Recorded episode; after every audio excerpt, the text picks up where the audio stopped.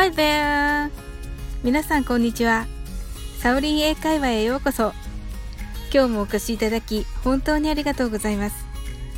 今日は14回目の放送です。この番組はお好きなことをしながら耳だけこちらに傾けていただく聞くだけ英会話をコンセプトにお送りしています。ゆったりと気軽な気持ちで楽しく聞いてくださいね。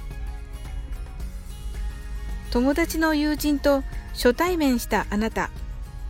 でも友達は友人にあなたの話をよくしていたようです。私のこと知ってるんですか？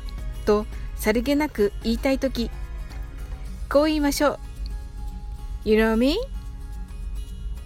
You はあなたで You No は知っているの know me は私をの me です。y-o-u k-n-o-w m-e です。そして皆さんお気づきでしょうか？この文は You know me というあなたは私を知っていますという普通の文です。この語尾だけを上げて発音するだけで疑問文と呼ばれる何かを尋ねる文になります。便利ですよね。正確な言い方は Do you know me? です。もちろん学校では習わないのですがネイティブ以外の国ではよく使われている表現です。ネイティブにもその他の海外の方にももちろん通じます。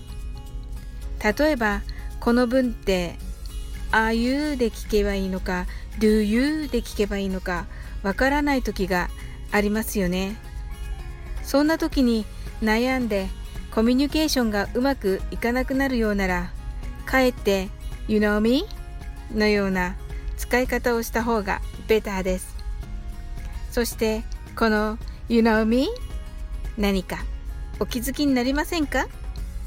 そうです。この You know me もダジャレになります。はい、You know me ですね。お茶を飲むコップです。なんだか昨日の第13回の内容に通じる感じですね。偶然ですが。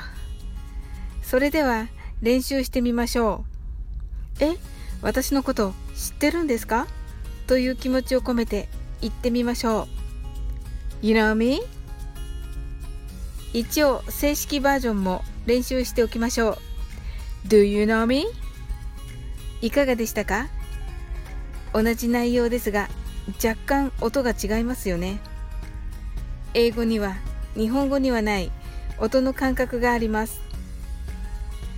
こんな話もいずれしていきたいと思います。今日もお越しいただき本当にありがとうございましたこの番組ではレターを募集しています。英語の素朴な疑問などどしどしお送りください。どうぞいつでも気軽にコメントしてくださいね。いいねやフォローしていただけると大変ありがたいです。それではまた次回の放送でお会いしましょう。See you!